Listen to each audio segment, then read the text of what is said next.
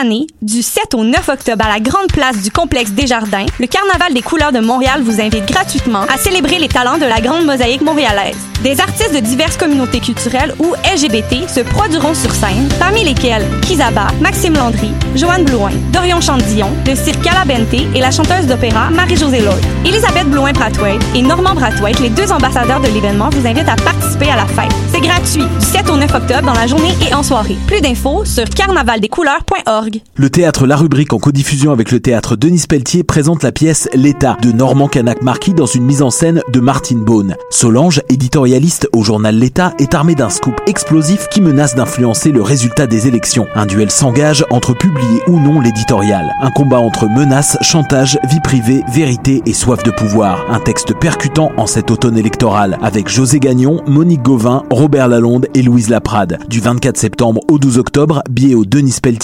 denispelletier.qc.ca. Pool Hip Hop, c'est ta référence en matière de hip hop sur les ondes de choc.ca. Chaque semaine, entrevues, chroniques, actualités et mix thématiques te seront présentés dans une ambiance décontractée. Le meilleur du hip hop, ça se passe chaque semaine sur les ondes de choc.ca. Bonsoir ou bonjour, c'est Oxpo Puccino et vous êtes sur les ondes de choc. c'est pour ça que ça bouge comme ça. Oh fucker, c'est ça.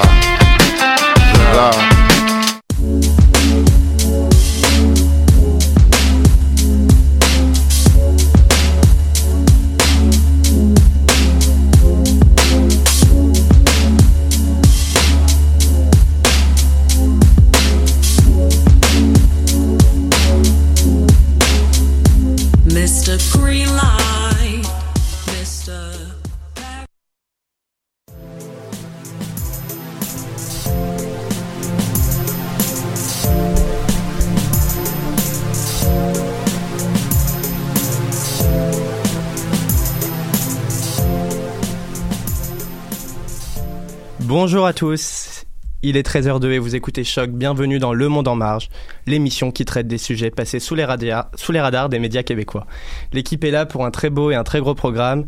Avec un premier sujet, Raphaël va nous parler d'Extinction Rebellion, mouvement social écologiste qui bloque la place du Châtelet à Paris. Salut Raphaël. Salut. C'est la question que vous vous posez en ce début d'automne. Comment ne pas tomber malade?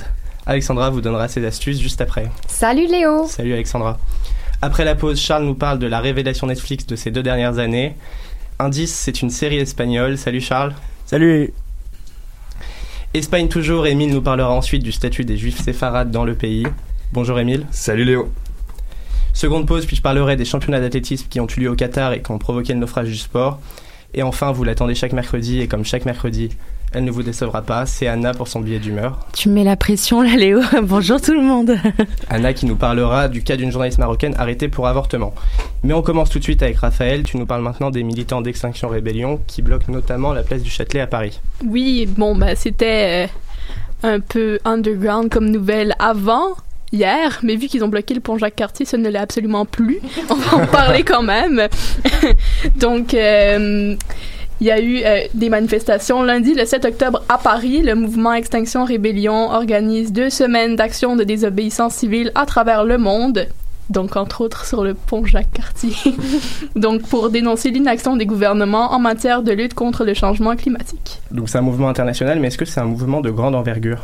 Euh, à Paris, il y a eu quelques centaines de militants et de sympathisants euh, qui se sont placés, qui se sont placés sur une place. Tout à fait. Mais qui se sont donc installés euh, sur une des places euh, et une des, grands, des grandes places de Paris et sur un pont. Euh, ils s'y sont installés en déployant des tentes, entre autres. On peut donc imaginer qu'effectivement, ils comptent y rester longtemps.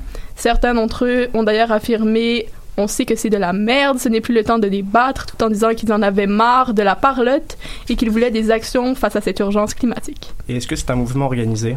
Il y a dans ce mouvement euh, des manifestants, mais il y a aussi des anges gardiens qui étaient à Paris habillés en orange, qui se sont chargés de maintenir le calme.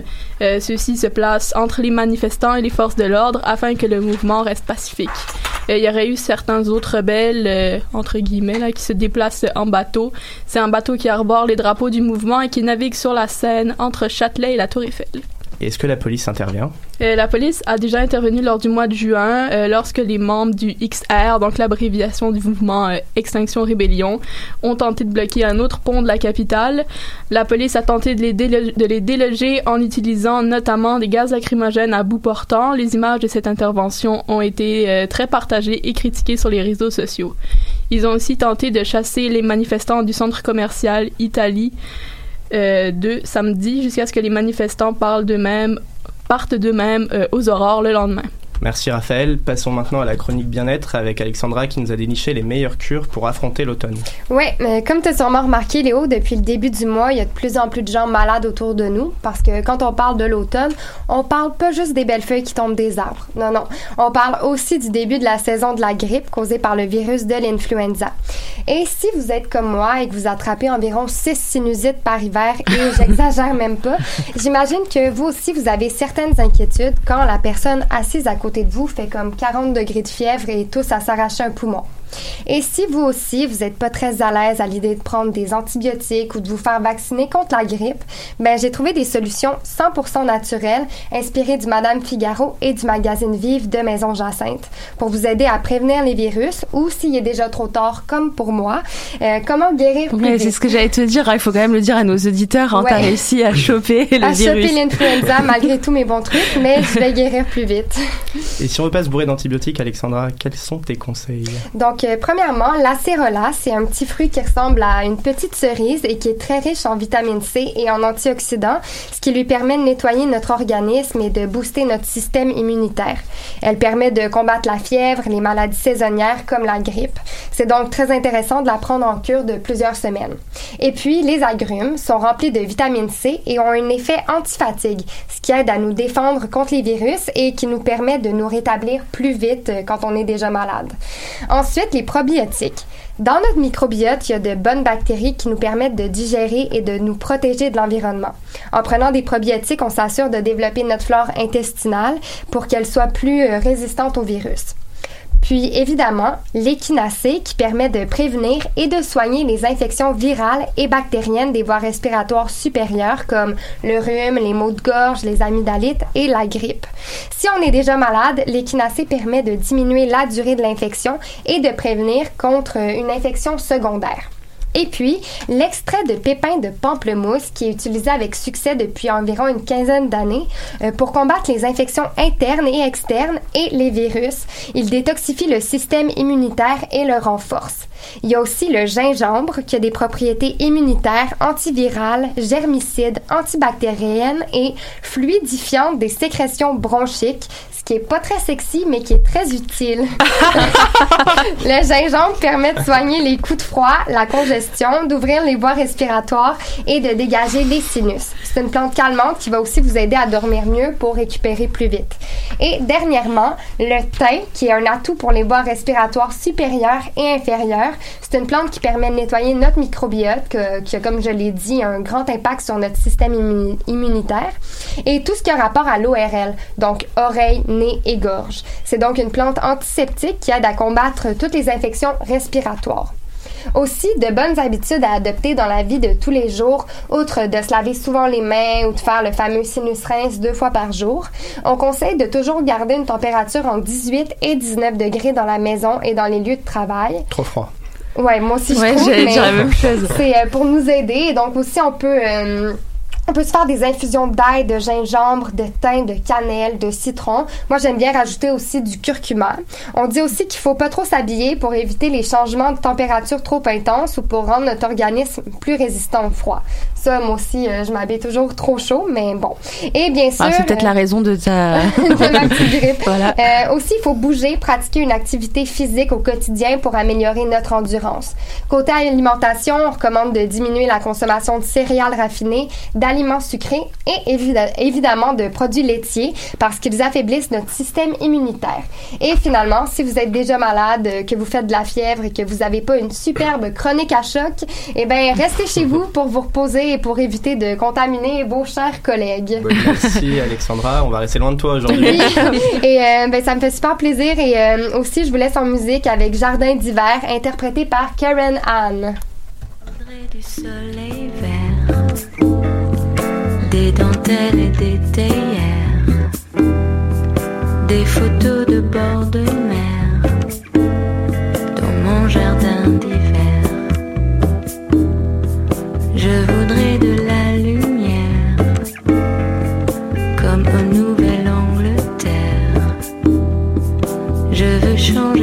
changer d'atmosphère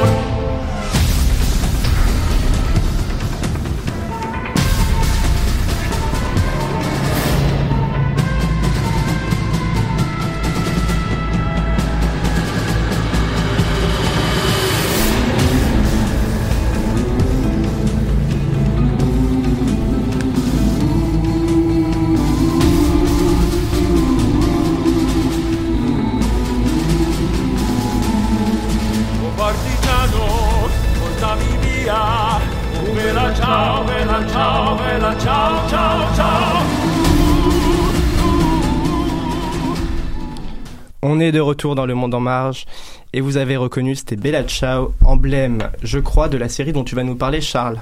Oui, exactement. Moi, c'est une série que je viens de découvrir. La Casa del Papel. Exactement, la série. tu lui as volé la vedette. Tu m'as volé la vedette, c'était mon moment. Mais J'adore dire pas la grave. Casa del Papel. On est deux. Alors, la série qui se déroule en Espagne euh, par Alex Pina, dans le fond, c'est euh, une équipe de huit criminels, dont deux frères, qui vont euh, euh, compter sur leurs divers talents pour braquer la Banque d'Espagne. Donc, déjà là, juste avec ce petit résumé, ça promet. Euh, donc voilà. Moi, j'ai juste regardé la bande-annonce et j'ai... J'en pouvais plus, j'ai déjà commencé à regarder. Avant que la bande-annonce termine? Avant, j'ai fait pause, puis j'ai fait je commence tout de suite, ça a l'air trop bon. Et euh, là, on a avancé dans la série. Combien de temps il faudrait euh, pour nos auditeurs pour attraper toute la série? Eh bien, en ce moment, sur Netflix, il y a trois parties. Euh, il n'y a pas plus de 13 épisodes par saison. Cependant, les épisodes sont de 40 minutes et plus. Euh, donc, et aussi, il faut mentionner que, comme tu l'as men- comme tu l'as dit, originalement, c'est en espagnol. Donc, euh, si vous êtes confiant avec votre espagnol, vous pouvez l'écouter euh, en langue originale. Sinon, vous allez dans, le para- dans les paramètres et le tour est joué. D'accord. Et euh, est-ce qu'il reste encore des saisons à venir? Eh bien, et oui, il y a, euh, Alex Pina a confirmé que le quatrième chapitre de sa série arrivera en 2020. Et si je me fie au rythme que j'ai écouté les trois premières saisons, ça ne devrait pas durer longtemps parce que je te passais deux, trois épisodes par jour quand je voulais. Merci Charles. Et on rappelle que la série est disponible sur Netflix et qu'une quatrième euh, partie est à venir. Et on reste en Espagne avec Émile qui nous parle d'une loi qui accorde depuis 2015 la nationalité espagnole aux juifs séfarades. Oui, c'est ça. Alors, une loi a été votée par le gouvernement espagnol euh, en 2015 euh, afin d'accorder la nationalité aux juifs séfarades dont les ancêtres ont été ex- expulsés d'Espagne en 1492. Euh, la date limite pour faire sa demande de nationalité était le 20 septembre dernier et le gouvernement espagnol a enregistré pas moins de 110 000 requêtes. D'accord. Et d'abord, est-ce que tu peux nous rappeler quelques faits historiques?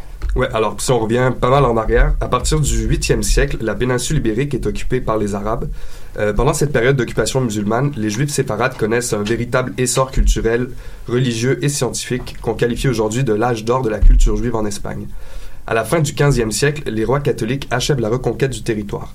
Isabelle et Ferdinand ordonnent par décret le 29 avril 1492 l'expulsion de tous les Juifs d'Espagne s'ils refusent de se convertir au christianisme. On assiste alors à un exode massif de population. On estime entre 70 000 et 100 000 le nombre de Juifs qui vont se réfugier en majorité en Afrique du Nord, mais aussi dans les Balkans et dans les territoires de l'Empire ottoman.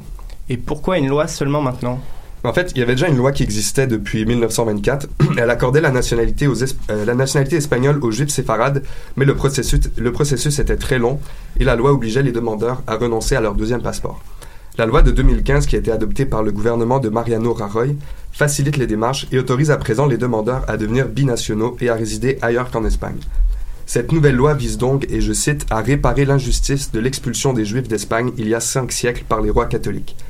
À noter que l'échéance pour demander la nationalité était fixée pour le 30 septembre dernier.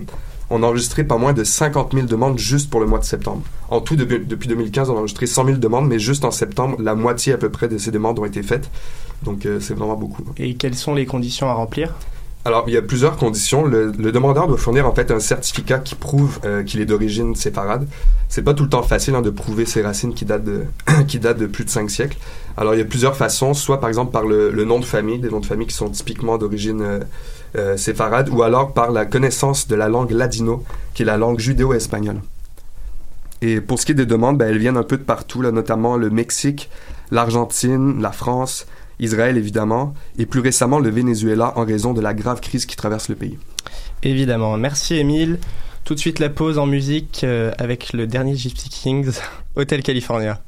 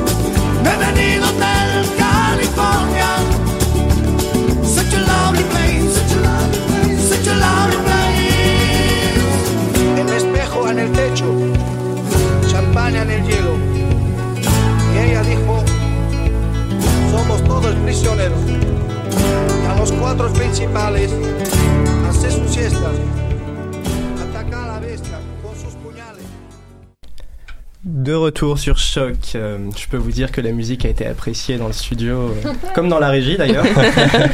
Et avant d'écouter Anna, je dois vous parler du grand fiasco de la semaine dernière. Il s'agit des championnats du monde d'athlétisme qui se sont tenus à Doha au Qatar du 27 septembre au 6 octobre. Le sport y a malheureusement, semble-t-il, été sacrifié au profit d'intérêts économiques et diplomatiques en lien avec l'attribution de l'organisation de cette compétition au Qatar. Alors si le Canada compte 5 médailles à l'issue de ces championnats, une d'argent et 4 de bronze, les athlètes du monde entier ont vécu un calvaire pendant ces 10 jours de compétition. Concourant sous une chaleur supérieure à 45 degrés, qu'on ne connaît pas à Montréal, mais supérieure à 45 degrés et un taux d'humidité atteignant 70%, la seule pluie était celle des abandons au fil des jours. Pour l'ouverture, avec le marathon féminin, 28 athlètes sur 68 n'ont pas pu finir la course. Nombreux sont aussi les athlètes qui ont également dû déclarer forfait dans les autres disciplines. Une image insolite a même circulé sur les réseaux sociaux. On a pu voir Johan Diniz, recordman du monde du 50 km marche, contraint de s'entraîner dans les couloirs climatisés de son hôtel pour éviter la chaleur. Et pour émailler ce magnifique spectacle sportif qualifié de naufrage par les journaux et de catastrophe par les athlètes, il n'y avait personne dans les stades. Alors comment performer dans ces conditions étouffantes? Les footballeurs seront les prochains à tenter d'y répondre dans trois ans, Ben lors de la Coupe du Monde qui se tiendra aussi au Qatar.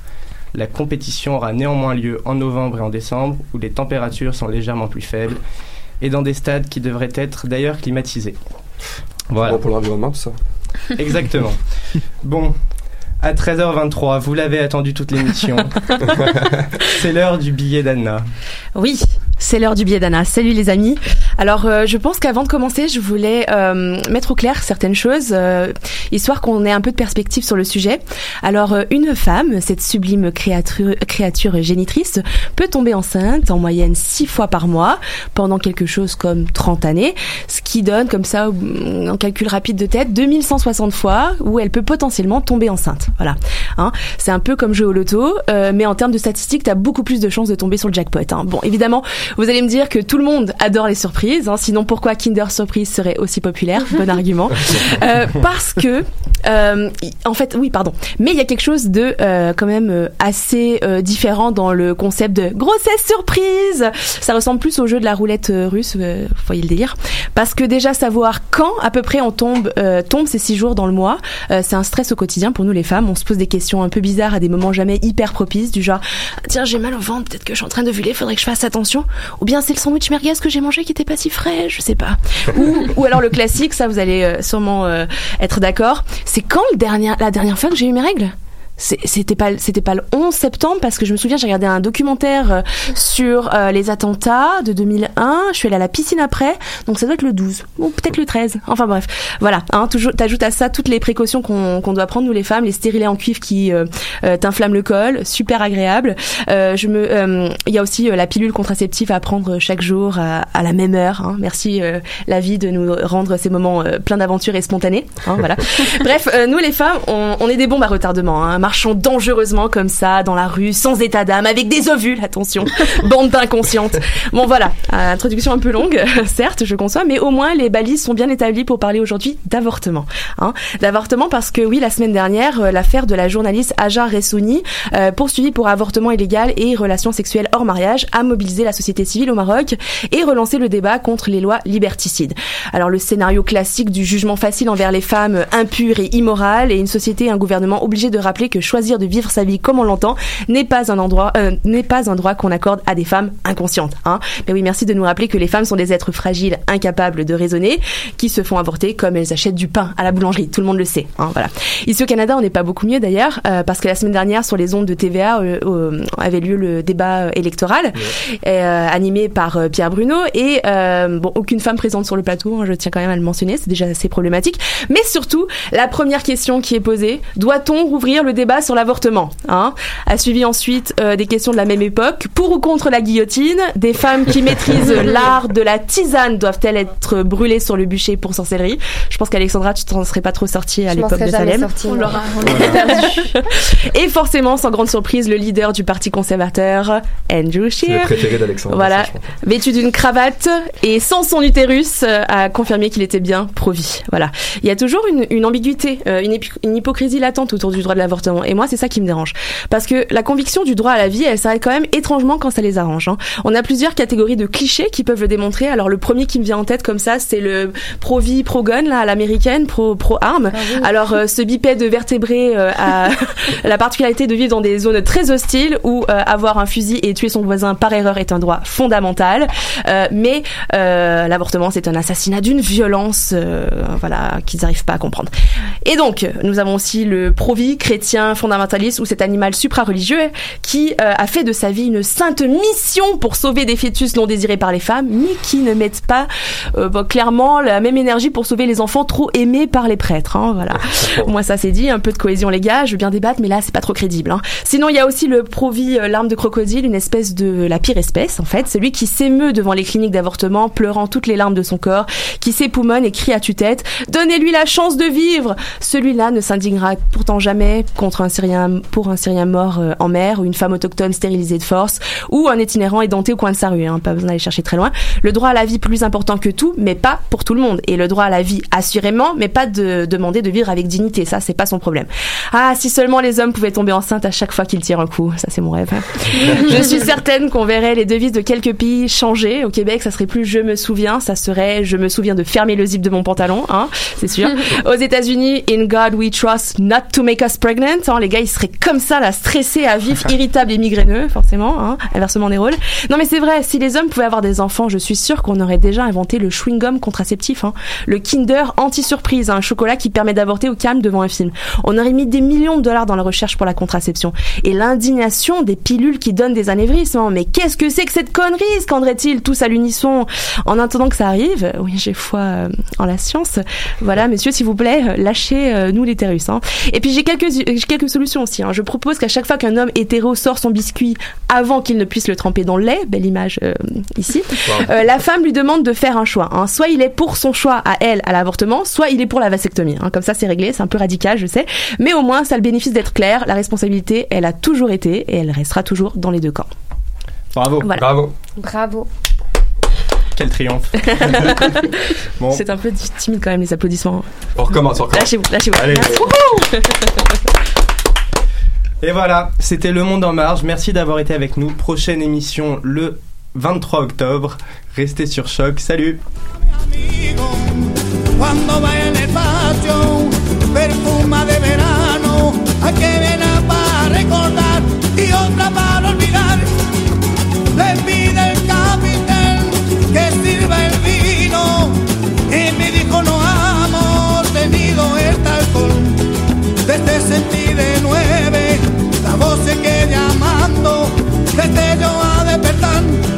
la noche para decir, bienvenido tal.